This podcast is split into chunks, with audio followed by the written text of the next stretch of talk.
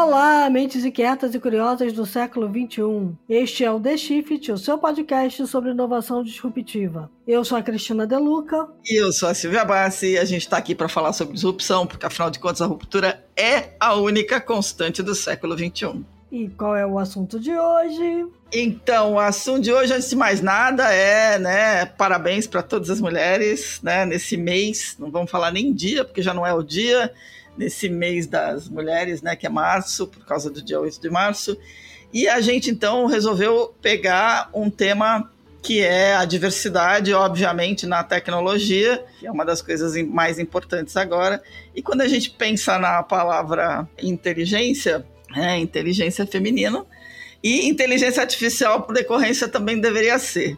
Qual é o grande ponto? De todas as tecnologias disruptivas né, que vão ser mais importantes é, nessa próxima década e nas que virão, a inteligência artificial talvez seja a mais fundamentalmente dependente de uma diversidade.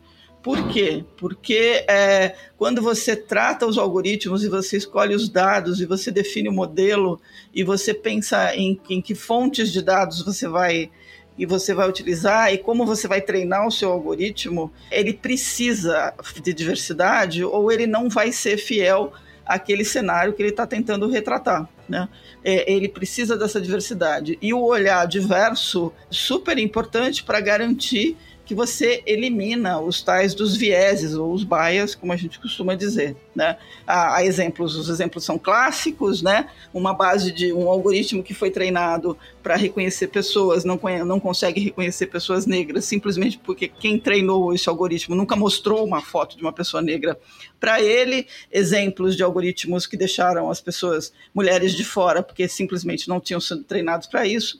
Enfim, os exemplos são inúmeros.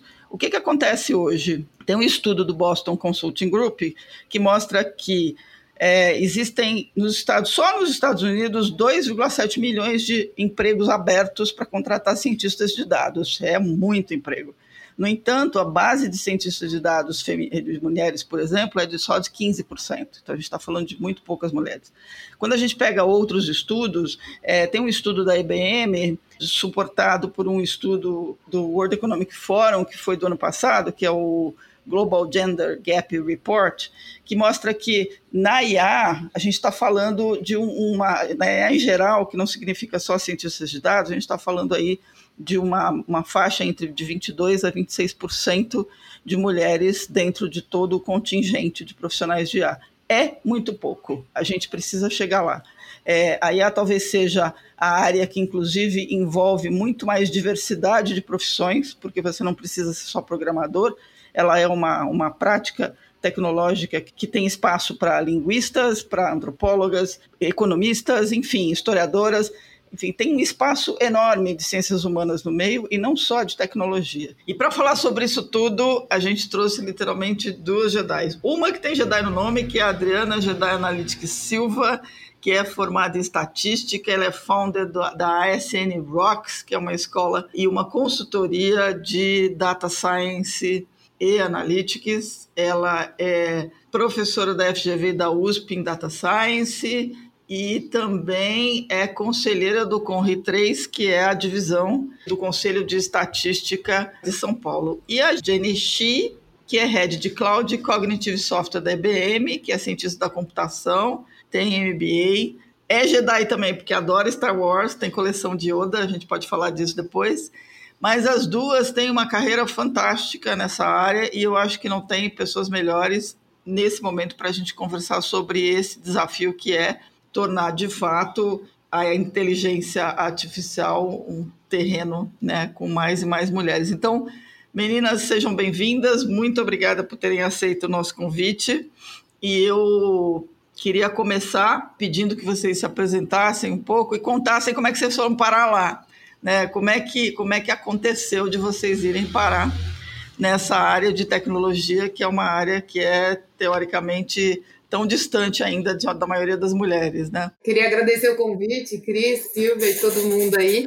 Ó, eu, eu comecei a minha jornada brincando muito de matemática, né? Desde pequenininha sempre gostei muito de matemática e meu sonho era ser professora de matemática. E aí a minha mãe, por ser professora de português, ela falou que a vida era muito difícil e me proibiu de fazer matemática para ser professora. Aí eu falei, putz, então eu vou ter que achar algum outro meio de entrar nesse caminho e seguir a minha carreira de professora mas enquanto eu morasse no teto da minha mãe, ela pagasse minhas contas, eu não poderia ser professora. Então, eu, aí eu até digo, né, que a responsabilidade muito forte foi do coordenador do meu colégio, eu estudava no Companhia de Maria, e o Alexandre, o coordenador, ele um dia me chamou para conversar, e eu falei que queria estudar matemática, mas é que minha mãe não deixava, porque senão eu ia ser professora, ia sofrer que nem ela, que era professora de colégio. E aí ele comentou comigo para eu estudar um pouquinho sobre estatística. E aí foi onde eu comecei a assistir alguns vídeos, comecei a pesquisar. Na minha época não tinha tantas coisas, tantos conteúdos quanto tem hoje no YouTube. Mas eu comecei a ler muita matéria, muito sobre o tema e me apaixonei. Falei, cara, eu vou prestar então estatística, mas ainda tinha uma certa indecisão. E passei na, na Unesp, foi onde eu comecei a cursar. E, cara, era mágico o quanto meu olhinho brilhava em todas as interações em sala de aula era um negócio que me fascinava. E aí, onde eu realmente me apaixonei foi quando eu comecei um estágio na empresa Stetson, que é uma empresa de som de carro. E eu lembro direitinho do dia que eu fui apresentar um relatório e mostrei um box plot, que é um dos gráficos estatísticos, e tinha um outlier ali, a gente conseguia saber quem era aquele cliente, no caso. E aí o, o meu chefe lá na Stetson, ele falou, mas meu Deus, você sabe quem é esse cara? Então eu tenho que falar com ele. E eu nunca mais esqueci isso e fiquei imaginando na minha cabeça, né? Se eu, no meu segundo ano de faculdade, consigo fazer um olho de um cara desse, brilhar nesse nível, o que, que eu posso fazer quando eu me formar? E aí foi uma coisa que foi acontecendo encadeada, né? Terminei a faculdade, comecei a trabalhar no SAS, que é uma empresa de software, e aí ali eu tive a oportunidade de realmente colocar a mão na massa, de sentir como as coisas funcionam, e foi onde eu comecei a entrar no mundo de ciência de dados, que naquela época a gente nem usava esses termos, era muito palavra data mining, que era a palavra do momento. E, e, e, aí eu comecei a entrar nisso e sempre gostei muito de estudar e sempre muito foco em compartilhar. E estou até hoje feliz da vida, mas eu diria que a grande responsabilidade foi o coordenador do meu colégio e o meu primeiro chefe, vendo o olhinho dele brilhando através de um resultado de uma análise. Então, dados acho que faz parte da minha essência desde sempre, assim, foi bem, bem gostoso. E para contrariar sua mãe, você acabou sendo professora, né? Só que Jedi é. Analytics, é isso. É bem isso mesmo. Não diria nem para contrariar, mas era uma coisa que é da família, né?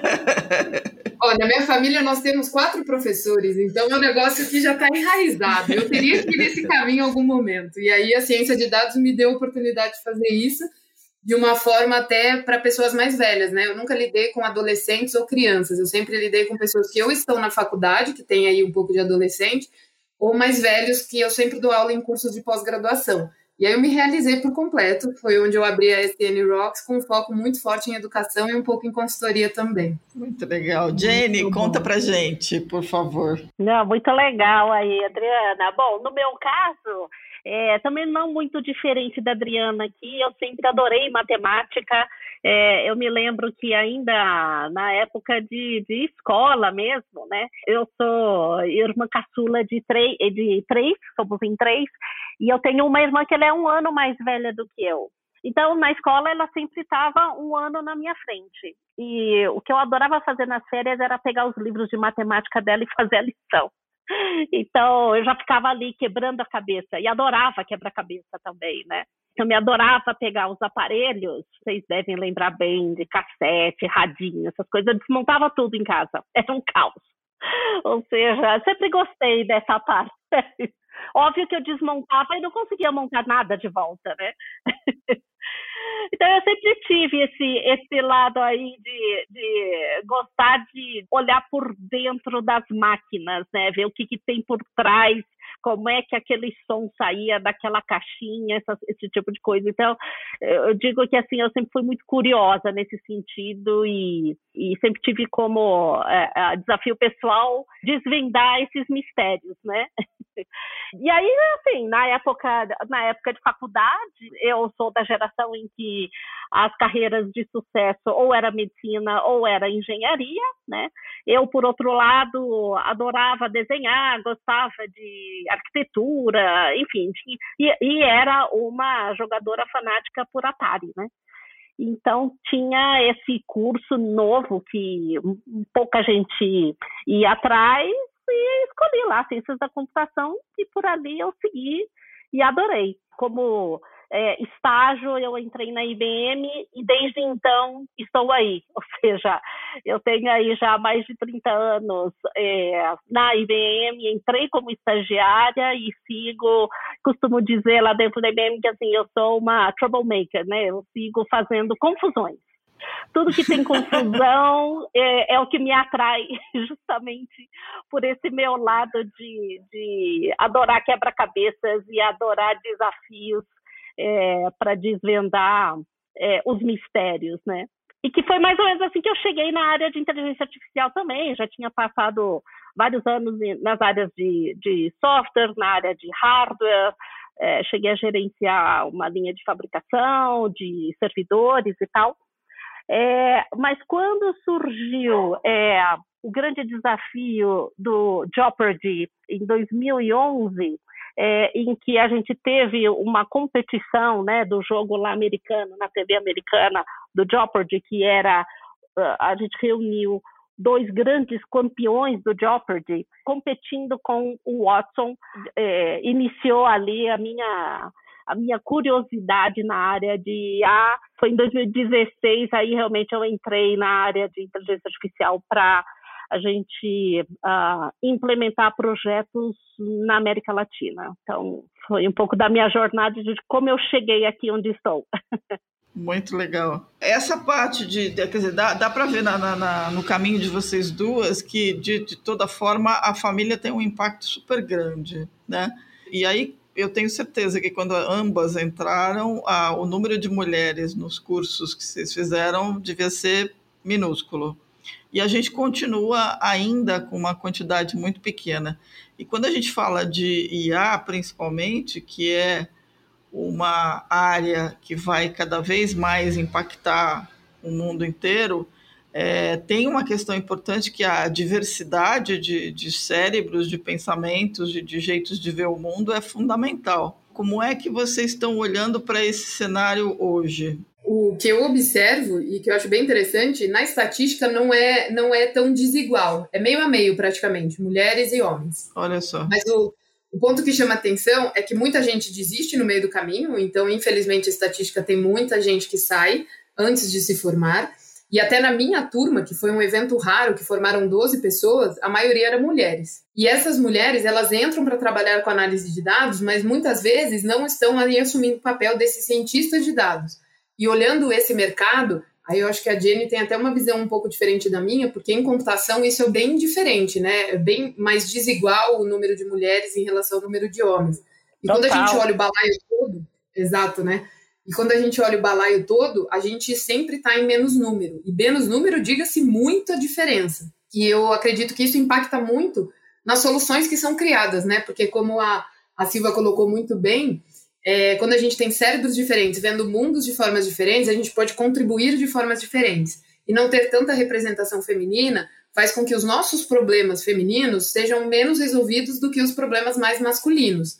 Então, eu, eu acho que é muito importante, né? Acredito fortemente que é muito importante a gente aumentar esse número de mulheres. E é uma coisa que, graças a Deus, vem caminhando, onde as mulheres estão começando a enxergar esse mundo de outra forma. Mas uma coisa que eu percebo é que as mulheres elas se sentem é, sozinhas, né, quando entram nesse meio, porque a, realmente a maioria é homem. E aí eu acho que muito do nosso papel, até aqui com esse podcast, é motivar e dizer que não, nós estamos ali e que precisamos crescer esse número de mulheres para que a gente consiga olhar o mundo de forma diferente, resolver problemas de forma diferente, garantindo o nosso espaço e garantindo a nossa representatividade. Eu não sei a Jenny, mas Jenny, na, na, sua graduação provavelmente tinha muito menos mulher, né? Nossa, é uma diferença brutal, né? Na minha turma éramos em 5% só. Então, Caramba. É, é, e aí é assim, e nem todas se formaram, né? Então você vê como a gente vai de fato quebrando, e aí não tem jeito, é, é, é, o efeito dominó, né? Porque se você não tem as meninas se formando, você não consegue trabalhar no, na carreira profissional é, com a mesma capacitação. Elas muitas vezes, elas até acabam chegando nas áreas de tecnologia, mas depois de ter é, é, dado uma volta enorme e muitas vezes elas chegam com menos capacitação porque elas não estão presentes nas carreiras é, de tecnologia nas universidades. Eu estava olhando aí uma das pesquisas do Fórum Econômico Mundial então, quando eles olham aí mundialmente os números estatísticos de mulheres nas carreiras STEM, né, de ciências, tecnologia, engenharia e matemática, elas representam só 35%, o que está melhorando, né? Então, acho que não adianta só olhar o número puro. Ano a ano, a gente de fato vem melhorando é, os índices, mas está longe é, da gente estar tá, é, nos níveis adequados do que é esperado hoje quando a gente vai para o mundo profissional e as necessidades e as demandas que existem, né? Então, é, eu também acredito assim, profundamente que a gente fala tanto em inovação, e ainda mais agora a gente fala assim, mais de open innovation. Não tem inovação se todos pensam igual, se todos têm o mesmo ponto de vista. Então, é super é, é importante ter essa, essa visão diferente, essa presença diferente, não só no mundo profissional, mas principalmente nas áreas de liderança, porque as áreas de liderança, eu acho que as quebras elas são maiores ainda, né? Mas são a, é, é a liderança que vai definir o, o, futuro, né? Então, se a gente não tiver uma diversidade na presença da liderança, é, a gente vai continuar com o mesmo viés, com o mesmo bias e a gente não consegue inovar como consequência, né? É verdade. E quando eu digo presença das mulheres, eu nem digo somente mulheres versus homens, mas eu digo a mulher branca, a mulher negra, é, a mulher asiática, ou seja, os, as diferentes raças também são super importantes, porque é, é, isso que vai fazer com que a gente realmente consiga ter a inovação. Esse é um ponto, é um ponto super importante, é, que é esse jeito de pensar diferente. Tem um aspecto da, da IA que, é, que me parece que é bastante, é bastante importante para talvez atrair muito mais mulheres, mas aí tem é um caminho, né? Um, vamos dizer assim, vai, é um atalho, que é o fato de que na IA você não depende só de programadores, o algoritmo é um pedaço da equação. Né? A gente está falando que a, as aplicações de inteligência artificial elas são multidisciplinares, né? elas precisam de cabeças capazes de pensamento crítico, elas precisam de cabeças capazes de lidar com quantidades de dados e pensar o dado de uma forma diferente. Então a gente está falando aí de gente de humanas, inclusive, entrando nessa equação. Né? Quanto mais multidisciplinar for uma equipe na hora de pensar o problema e, e antecipar e pensar a base, do, a base de dados, os parâmetros, as perguntas e tudo mais, mais sofisticada e mais, é, mais eficiente, a aplicação vai sair do jeito necessário e certo para realmente dar a dimensão do, daquele cenário que se quer analisar. E como é que faz para atrair? É, é, isso mesmo que a, a minha teoria está certa? A gente tem que trazer mais mulheres e não e dá para trazer mais mulheres não só de tecnologia e envolver essas pessoas depois? Até porque a gente precisa de muito conhecimento de negócio, né, para fazer a IA funcionar. Então. Exatamente, também. Concordo muito com vocês e esse esse lance, né, da gente trazer cérebros diferentes, de áreas diferentes, de conhecimentos diferentes é o que vai fazer com que a IA realmente funcione. Aí quando a Cris coloca que é muito importante ter conhecimento de negócio, é isso que faz a diferença realmente para a gente construir coisas que solucionem problemas de um dia a dia de alguém que está enfrentando algum dilema, de, de alguém que tem que tomar alguma decisão, de alguém que tem que automatizar alguma coisa. E quando a gente pensa em misturar conhecimentos distintos, a gente enriquece muito. Porque uma das tarefas mais árduas quando a gente pensa em inteligência artificial, em criar um algoritmo, está em criar variáveis, né? E criar variáveis ainda não é algo que você fala para a máquina e ela se vira em entender o problema, o contexto e criar sozinha. Vai muito da nossa criatividade. E na minha cabeça, criatividade é uma mistura de conhecimentos. Então, quando a gente mistura esses conhecimentos diferentes, a gente converge para um lugar novo, para um lugar que vai ter a inovação que a Jenny mesmo colocou, de ter essa diversidade, não só de homem e mulher, mas de raça, de racionais diferentes, de, de ideologias distintas, exatamente para a gente tentar convergir para um lugar novo e inovador. Então, eu acredito muito na fala da Silvia, onde é realmente muito importante a gente trazer pessoas com mindsets diferentes, com capacidades diferentes, com conhecimentos diferentes. Até recentemente passou no, no, no Globo Rural. Eu sou aquelas que acorda cedo para assistir Globo Rural. E passou no Globo Rural uma, uma história sobre as árvores. E eu achei fascinante. Pra, e na minha cabeça tudo fez muito sentido. Por quê? Porque a forma como as árvores se comunicam é exatamente o que a gente tenta copiar quando a gente fala de blockchain, quando a gente pensa em internet. exatamente a mesma ideia. Então, quer dizer, tudo é a gente tentando copiar o que Deus criou. E Deus, ele está representado em todos nós, não só em uma, em, uma, em uma casta, em uma espécie. Então, é realmente muito importante ter essa, essa mistura, né? Precisa ter aqui, no caso, heterogeneidade de, de conteúdos, de capacidades, de conhecimentos, para que a gente possa trazer coisas diferentes e realmente alavancar em, em um outro patamar, colocando todo mundo como participação, né? Sendo todo mundo representativo ali dentro. É, Adri, e, até complementando a sua linha, né? O algoritmo, ele de fato é o que é o cérebro ali, né? É o que vai é, introduzir toda a lógica. Mas a base de tudo são os dados. Aí eu vou até entrar é, é, Adri, com todo respeito, eu vou entrar um pouco na sua área mesmo de especialização, mas é assim: se você tem uma massa de dados bem diversa e que você realmente tem a massa de dados represente todo o seu universo, você tem mais chance é, de fazer com que o resultado do seu algoritmo ele esteja mais próximo do que você está buscando. Por outro lado, se a massa de dados que você tem é uma zona? Ou ela é, ela tem o viés, que é o que a gente está falando, ela só tem uma visão parcial do universo, é, não tem lógica, ou seja, não tem algoritmo que vai poder te dar o resultado diferente do que você está vivendo, né? Então, é, eu acho que é uma combinação entre a base de dados que você tem que trabalhar, né, e todo, toda a inteligência de tratar os dados, que é toda a área, que eu não vou invadir a área da Adriana aqui, porque ela é quem mais conhece, mas é, eu acho que a, a presença da diversidade de olhares, né? Eu, eu não, nem coloco só no, do ponto de vista de gênero, né? Mas a gente tem que ter a diversidade de representatividade nos dados.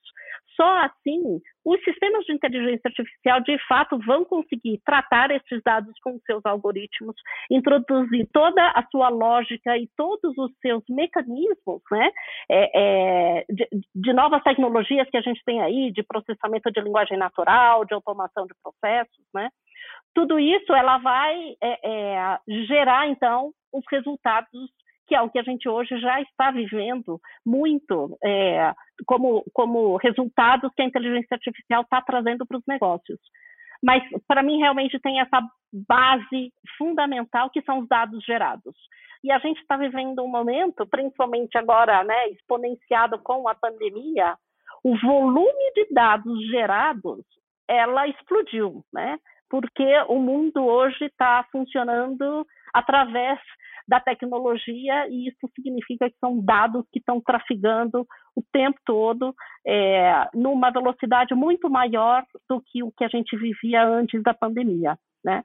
Então, a gente tem que ter diferentes camadas de inteligências é, para conseguir tratar isso tudo e conseguir gerar resultados efetivos, né?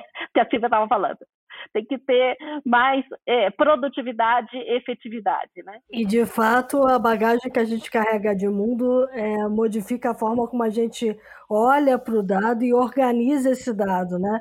E aí a gente pode carregar um viés para dentro do modelo que não é nada bom, né, Adri? Exatamente. E isso entra muito forte o que a Diana acabou de colocar, que foi brilhante.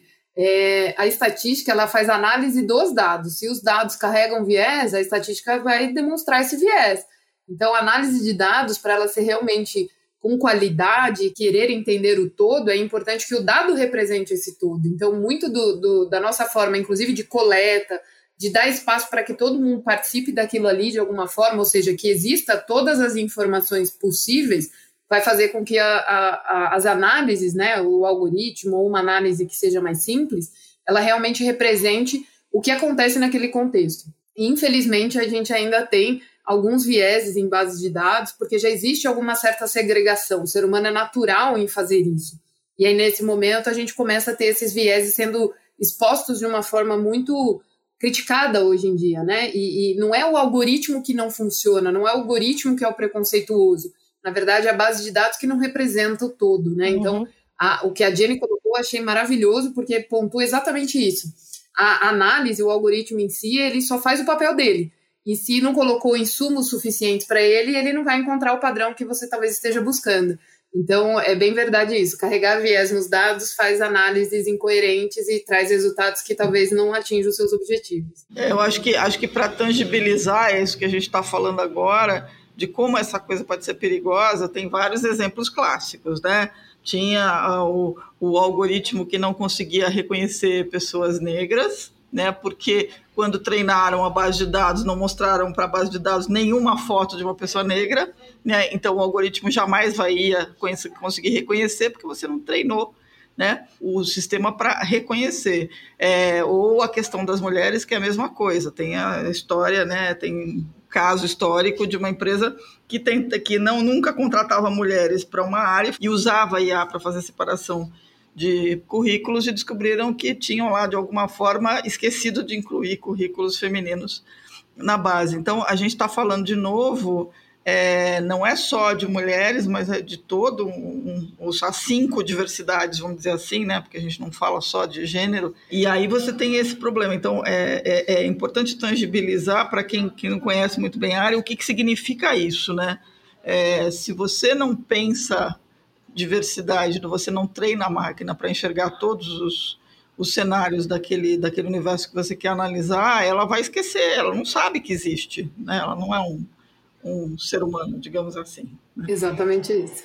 Ela não faz mágica, né? Ela é, ela não, é ela programada, né? As pessoas acham que o algoritmo é mágico, ele não é mágico, não. Né? Tem um ser humano que às vezes é. faz besteira programando aquele negócio. É, Silvia, e, e, você sabe que assim, o, o que eu uh, fiquei bastante preocupado que a gente soltou o IBV, né? Soltou um estudo justamente essa semana em função do Dia Internacional das Mulheres, é, uhum. e fiquei meio impressionada com os dados, né? É, porque é, em função da Covid-19, mundialmente a presença, a representatividade da mulher no mercado de trabalho ela despencou de uma forma que a gente voltou aos patamares de 1988.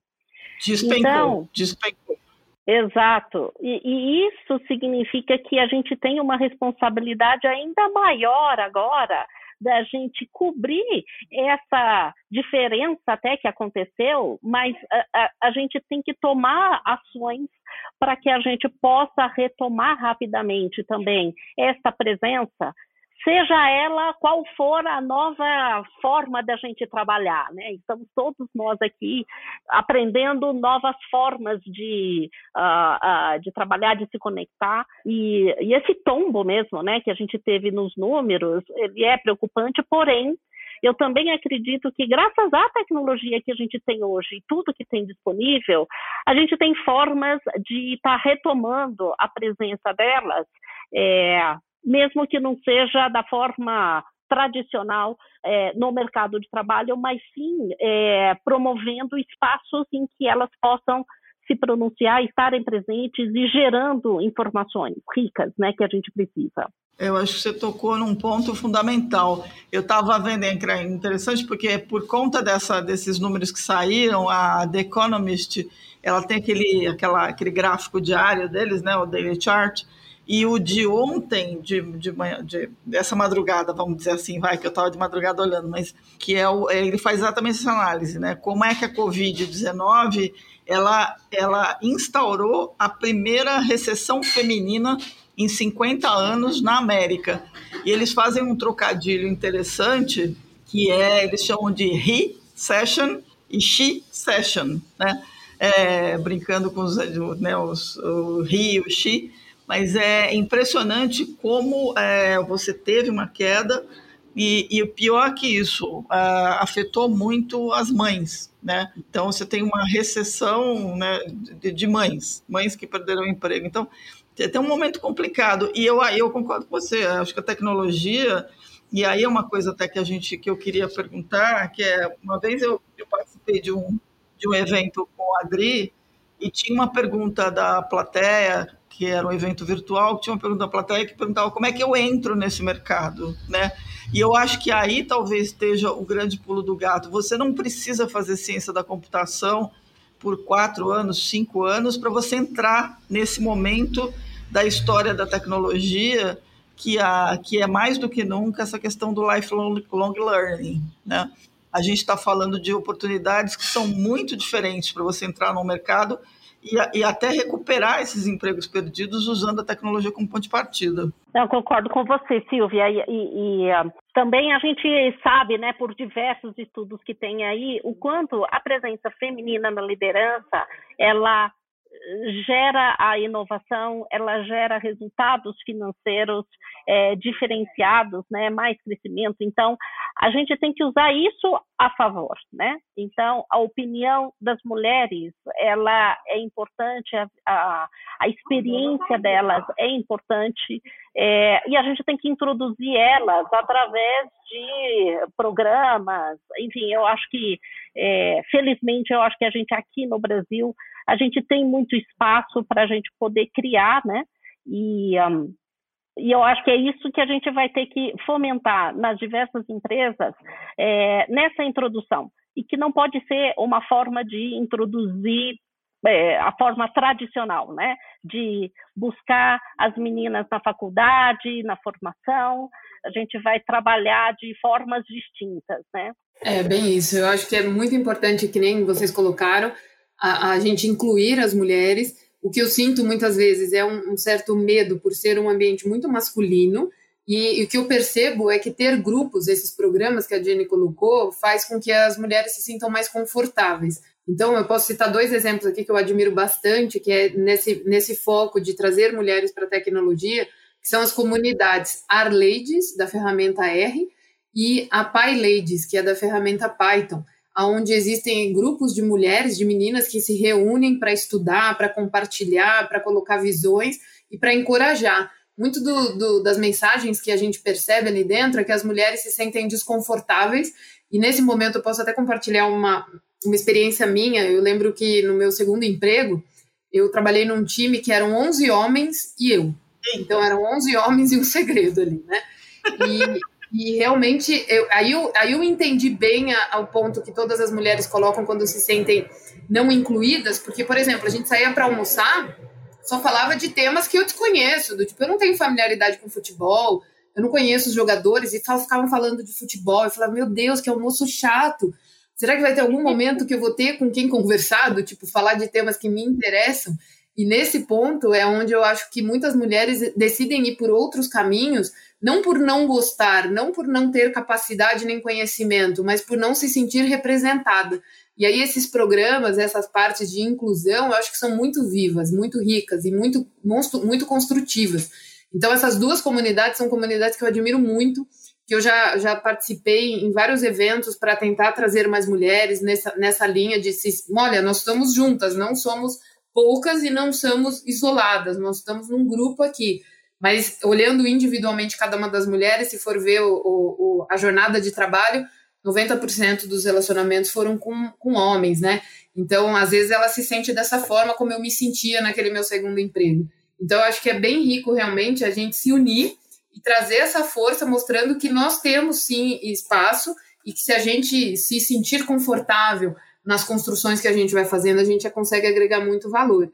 Então, esses programas que a Jenny colocou, eu também, hoje em dia, considero super importante, uma vez que eu entendi, passei por essa situação e consegui me colocar no lugar de quem sempre falou isso e que talvez antes eu não tivesse dado tanta atenção por não ter vivenciado. No momento que eu vivenciei, eu falei, putz, é verdade, tudo que eu puder fazer para as mulheres se sentirem mais incluídas, eu acho que faz parte muito de poder contribuir e ajudar também, né? É, e você sabe, é, Silvia e Cris, a gente teve juntas é, lá, lá atrás no projeto da Maratona Behind the Code, é, é e só co compartilhando uma experiência, né? É, ali quando a gente chegou na final na Bahia, né, a gente teve o programa em si, a gente teve aí mais de 20 mil inscritos, né, em 2000, isso foi 2019, né?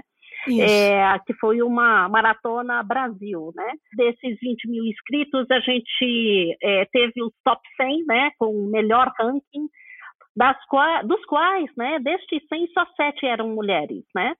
Ah, eu fiz questão de me conectar com todas elas para entender os desafios e entender as realidades que elas estavam vivendo, até para conseguir ajudar, né? E porque só no momento em que a gente para e ouve é, as dificuldades delas é que a gente consegue então desenvolver algum programa, tomar alguma ação efetiva mesmo para poder mudar esse cenário, né? Quando a gente é, relançou o programa em 2020, e aí a maratona se transformou em uma maratona regional, fiquei super feliz de ver que duas das meninas que estavam lá na Bahia, elas lideraram uma comunidade que a gente tinha mais de 30 meninas ali, todas participando da maratona, todas programadoras, que justamente elas não sabiam por onde começar. Elas tinham um interesse, tinham a curiosidade, tinham alguma, algum curso já, né? Mas não sabiam como caminhar. E essas duas finalistas que fizeram toda a diferença, né, ao longo de toda a, a jornada, eu fui acompanhando, né, o, o, o, essa comunidade e diversas vezes eu vi algumas das meninas desistindo, né, e essas duas meninas, elas ficaram, não, gente, olha, não desistam. É, saiu o ranking dessa semana, mas deixa eu te falar, no ano passado, eu só pontuei lá na frente, os primeiros é, rankings que saíram, eu não estava nem pontuando. Então, é, acho que é, este é um dos exemplos como é, o engajamento é, das meninas, fomentando mais meninas, né, e engajando mais, é, mostra o poder disso tudo, né? E felizmente a gente teve algumas das meninas que participaram da maratona entrando na IBM como funcionárias, né? E tudo começando através da maratona. Então eu acho que, que são é só um dos exemplos, né, que a gente que eu queria só compartilhar aqui, porque acho que tanto Silvia como Cris vocês estiveram muito presentes junto com a gente construindo o programa, né? É, uhum. E aí a gente viu o impacto que um programa como esse pode gerar. E a gente sim pode diminuir esse gap que acabou de ser criado né, na, na população profissional feminina.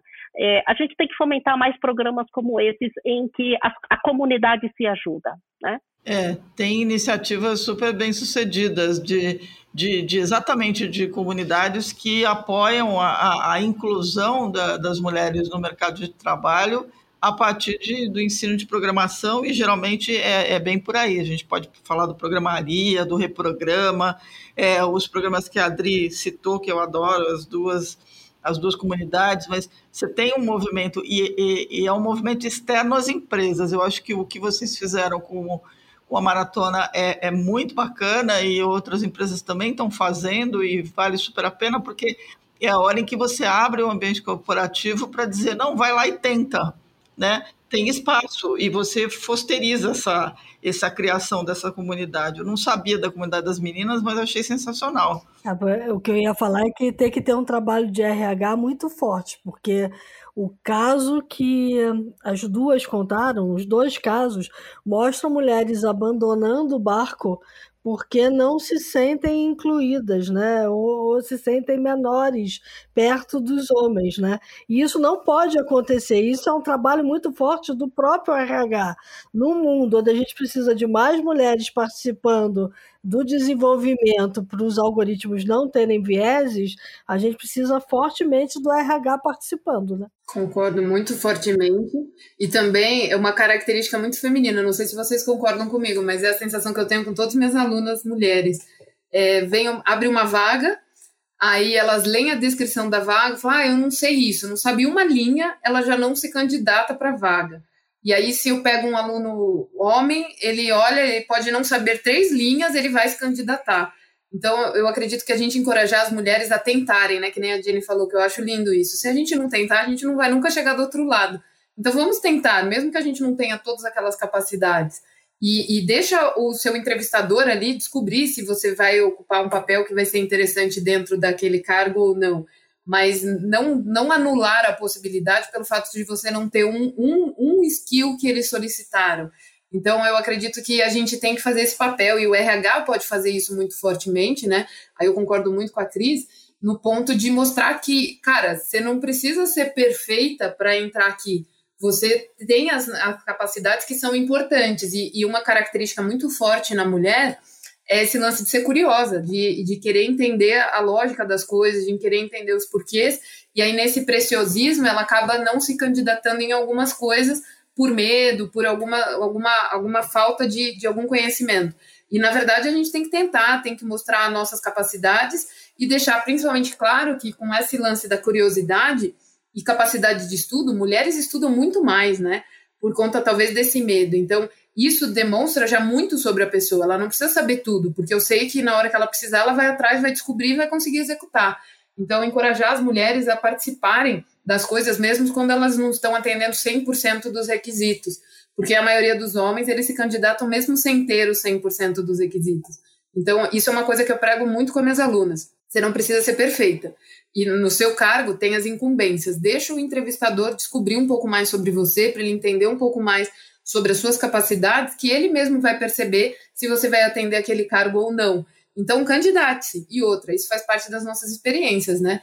Quanto mais entrevista eu faço, mais eu entendo o que é necessário para o mercado, mais eu posso me capacitar e ir atrás das coisas que são importantes para eu me estar elegível para outras situações, né? Para outros cargos. Então, eu concordo muito. É um trabalho de RH que precisa ser bastante forte aí, para a gente não se sentir não representada, e sim para a gente poder fazer parte e entrar nesse meio. É isso aí. Eu tinha um chefe que dizia: jamais diga não a um convite. Você primeiro tem que ouvir. E quanto mais você ouve, mais você sabe se você está no lugar certo ou não. Exatamente. É, e, e, você sabe, meninas, que assim, uh, eu nessa minha jornada eu passei uns bons anos dentro de RH, né? E acho que assim, RH com certeza é fundamental porque RH tem que ter os programas estabelecidos dentro das empresas, né? Isso. Então tem que ter os uhum. programas de talento, tem que estar tá medindo a representatividade. Então RH realmente ele é fundamental, mas não o suficiente. Porque uhum. no momento de decisão de contratação, no momento da decisão de uma sucessão, a decisão é feita pelo, pela liderança que está lá. Então, tá. é, muitas vezes o que eu vi também, que você, não, mas esse assunto de diversidade é um assunto de RH, e a liderança acaba terceirizando a responsabilidade de fazer essa mudança é, para RH. E, e, e para mim isso não é terceirizável, isso é papel fundamental de um líder, da mesma forma como é importante também a entrega dos resultados financeiros. É, o líder ele não pode dele, ele, ela. Eu digo ele porque a maioria ali é ele, né? Mas a liderança não pode delegar essa responsabilidade de equidade para a RH. Eles são responsáveis. E Perfeito. eu diversas vezes tive a oportunidade, né, de estar tá presenciando discussões de sucessão de carreira, de posições de liderança, em que só reforma isso que Adri e Cris estavam falando. É, muitas vezes, quando a gente tem mais de um candidato, e fatalmente eu tinha situações em que tinha um candidato e uma candidata, inconscientemente uhum. a discussão partia para o homem e todas, todos os resultados positivos que o homem tinha conquistado, uma vez que, quando ia para a mulher, a candidata mulher, reforçava-se os gaps, ou seja, quais são os pontos que ela ainda não adquiriu e que ela ainda precisaria desenvolver. E eu sempre Exatamente. questionei muito, mas por que que isso acontece é, sistemicamente, né? É, uhum. E claramente eram temas inconscientes isso, né? Pelo fato da gente sempre ter, ter tido esse tipo de discussão, inclusive porque as próprias mulheres, normalmente, elas se apresentam falando, olha, para essa posição eu acho que eu não estou pronta porque falta isso, né? É, e é o que a Adriana falou, se eu tenho cinco itens de requisitos para uma determinada posição, se dos cinco tem uma um, um que é requisito somente que a mulher não esteja apta, ela desiste. E é isso que a gente tem que mudar também na cultura das mulheres, né? De que não olha o, o este um que você não está apta, olha os quatro que você sim está apta, né? Então, eu acho que tem vários elementos aqui para a gente ainda progredir e evoluir. Nossa, concordo muito. Esse me lembra o meu primeiro chefe, que ele falava assim, Adriana, sempre olhe o copo meio cheio, porque sempre você vai ter as duas situações. Se você dá valor para o que você faz de bem, você se destaca. E é, e é, muito na linha do que a Jenny colocou e é muito verdade, concordo demais. É, mas é, é um ponto mesmo esse, porque tem um estudo que mostra né, que as mulheres, é, com, com relação principalmente à questão da captação de recursos para empreendedoras, né, que está em discussão, porque vai muito pouco dinheiro, né, 2,8% do dinheiro investido vai para mulheres empreendedoras, que é o homem, ele tem um jogo de cintura, é, ele é treinado para pedir e achar que tem o direito de pedir. E as mulheres nem sempre conseguem fazer isso. Esse é um dos grandes problemas. E o outro é que muitas mulheres não conseguem, é, levam muito a sério a lista de requisições e não conseguem fazer cara de paisagem, né? Do tipo, não, vamos lá ver, depois eu dou um jeito de aprender. É uma questão de modelo mental mesmo, é uma questão de, de, de, de um treinamento que precisa ser. A gente precisa desaprender a fazer isso, né? Exatamente. É, Silvia gosta disso, é o desaprender. Porque a, a, gente vive, acho que, um momento em que a gente nem tem mais tempo né, de fazer toda uma transformação cultural de uma geração inteira. É, o mundo está muito acelerado. É, então, a gente tem que sim atacar de uma forma muito direta, com todo respeito, mas tem que atacar de forma direta todos os pontos falhos que a gente tem hoje no nosso mundo, é, para que a gente possa de fato evoluir, né? Então, tem o papel de RH, tem o papel de, da liderança e tem o papel das próprias mulheres. Eu acho que tudo isso em conjunto é o que vai fazer com que a gente possa, de fato, é, é, fazer essa transformação que a gente tanto tem é, falado essa semana, principalmente, né? Muito bom.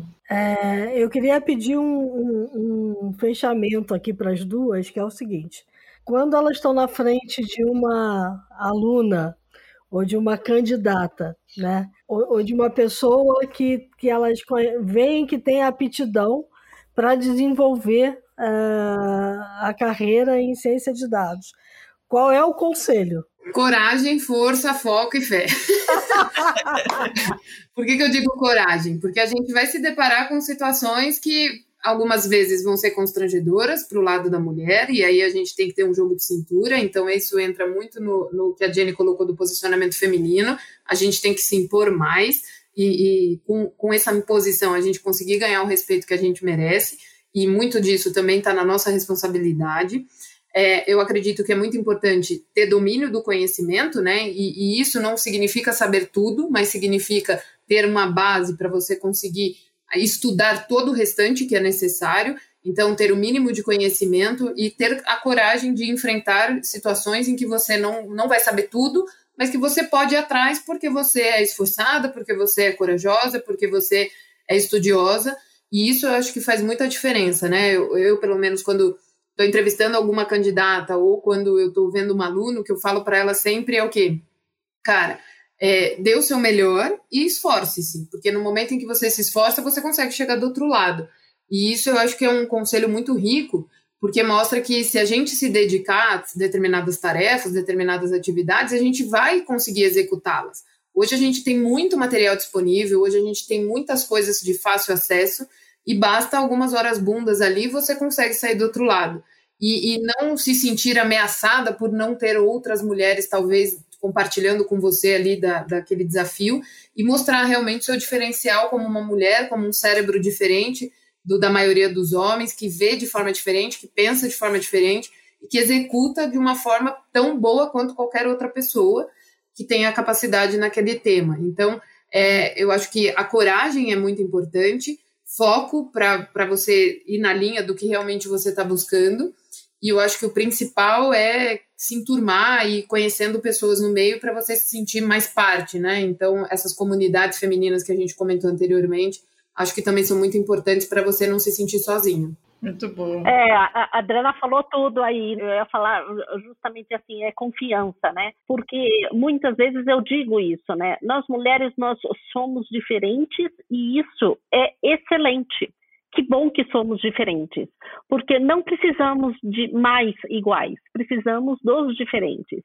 E para isso precisa ter confiança de que assim o fato de eu ser diferente é, gera ansiedade, gera insegurança, mas este é justamente o motivo pelo qual a gente tem valor hoje em dia, né? Então, acho que é, é a Adriana falou tudo aí, eu só adicionaria essa confiança, porque nós vamos errar, temos medo de errar, mas vamos errar, mas eles também erram, e está tudo certo, né? Então, é, a gente tem que ter aí essa coragem que a Adriana falou. Muito bom. Bom, com, com, esse, com esses dois conselhos e vários conselhos, vamos passar para os insights? Vamos para os insights.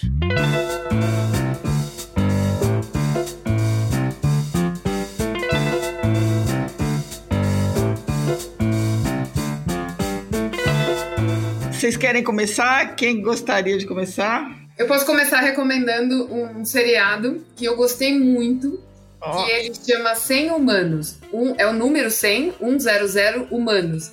Tem no ah. Netflix. É um seriado muito legal pra gente ver as diferenças entre espécies, entre não só de masculino e feminino, mas também como de raça, de cor.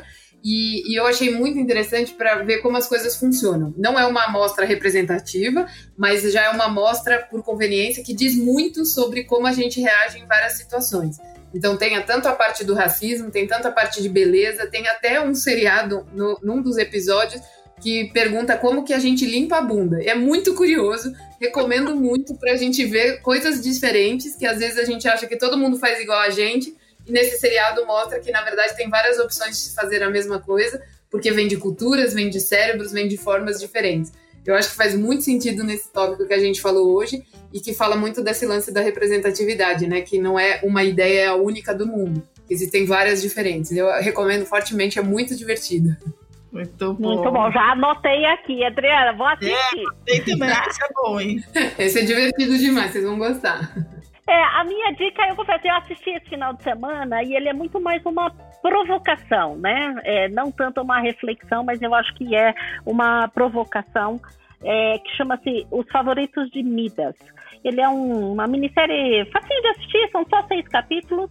É um seriado espanhol e a provocação é para a gente refletir como o mundo hoje funciona. E eu acho que ele tem toda uma trama ali que gera essa inquietude, né? Do que, que a gente vê e o que, que de fato acontece por trás nos bastidores. Então, é, fica a dica para os curiosos. Favoritos de Midas. Muito bom. Favoritos de Midas, esse eu não conhecia também. Já anotei aqui também, esse eu não conheço ainda, vou assistir. É, termina o seriado com aquela assim, putz, e agora? Ele não é um desses seriados que você termina e, e aí você tem um monte de insights, não, é aquela coisa de que, putz, é, tem que fazer alguma coisa com isso. Pô, legal, isso aí é uma bela dica. Eu vou, eu vou, tá todo mundo com filme hoje, né? Eu vou também e eu revi dois dias atrás, e eu acho que é perfeito para essa conversa, o documentário Spielberg, que eu acho que imagino que vocês todos tenham visto, que é um documentário da HBO, é dirigido pela Susan Lacey. Esse documentário ele, ele, ele pega toda a carreira do Spielberg e assim, o Spielberg é aquele cara que olha para as coisas de um jeito absolutamente apaixonado. Eu acho que quando a gente está falando dessa temática, a paixão é uma coisa fundamental, né? Você tem que olhar para aquilo, para o teu desafio com paixão. Mas tem um aspecto interessante do, do, do documentário que ele, o Spielberg, foi casado primeiro com a Amy Irving, né, de 85 a 89, depois em 91 ele, ele se casou com a Kate Capshaw, com quem ele está casado até hoje. E ele coloca uma coisa muito interessante que o olhar que ela tinha sobre as coisas, é, sobre a vida e sobre essa, esse jeito de olhar o mundo diferente, fez com que é, ele conseguisse avaliar a, a, produção dele de filmes antes e depois do casamento ele começou todos os filmes mais sérios ou mais maduros ou, ou mais focados em, em, problemas mais complexos, né, menos fantasia, apareceram depois, porque ela trouxe esse olhar para ele. Então, eu acho que o documentário é emblemático. Primeiro, é, é lindo, o documentário é sensacional, mas tem esse lado, né, de que é, esse outro olhar, que às vezes é trazido, no caso foi por uma mulher, é, consegue mudar todo um cenário, né? Então não dá para não ter diversidade em qualquer das situações. Então acho que vale super a pena. É da HBO, tá passando, é sensacional. As melhores duas horas que vocês vão gastar na semana. Eu vou de um livro que acabou de sair, se chama Ideias Rebeldes, a diversidade de pensamento transformando mentes. É, e a ideia aqui é o, o consultor, o Matt Side, ele argumenta que a inteligência individual não é mais suficiente, que a única maneira da gente lidar com problemas complexos é aproveitando o poder da diversidade cognitiva, gente. Então, vai bem na linha de Olha, muito do que a gente conversou aqui. Exatamente. E ele parte Já dos. Aqui. Ele parte dos problemas mais simples, né? Até chegar aos mais complexos, mostrando que quanto mais a gente trabalha em equipe, em equipe diversas, a gente consegue resolver melhor os problemas. Então, ideias rebeldes, a diversidade de pensamento transformando mentes. Fantástico, Cris. Genial.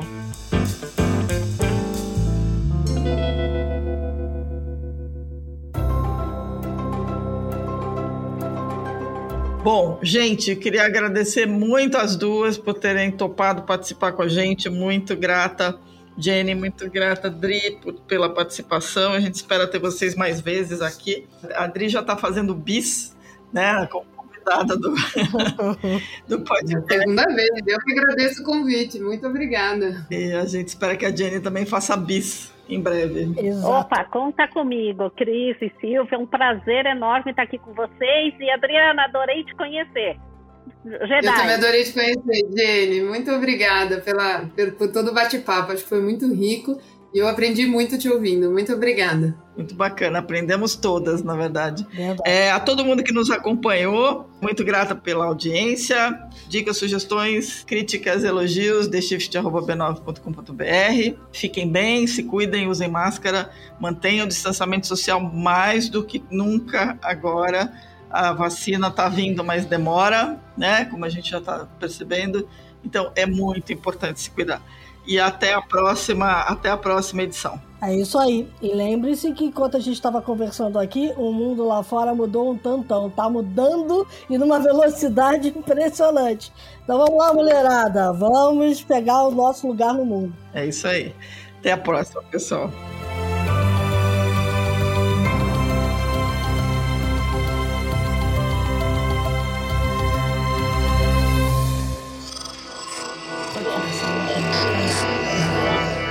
Podcast é, é apresentado por b9.com.br.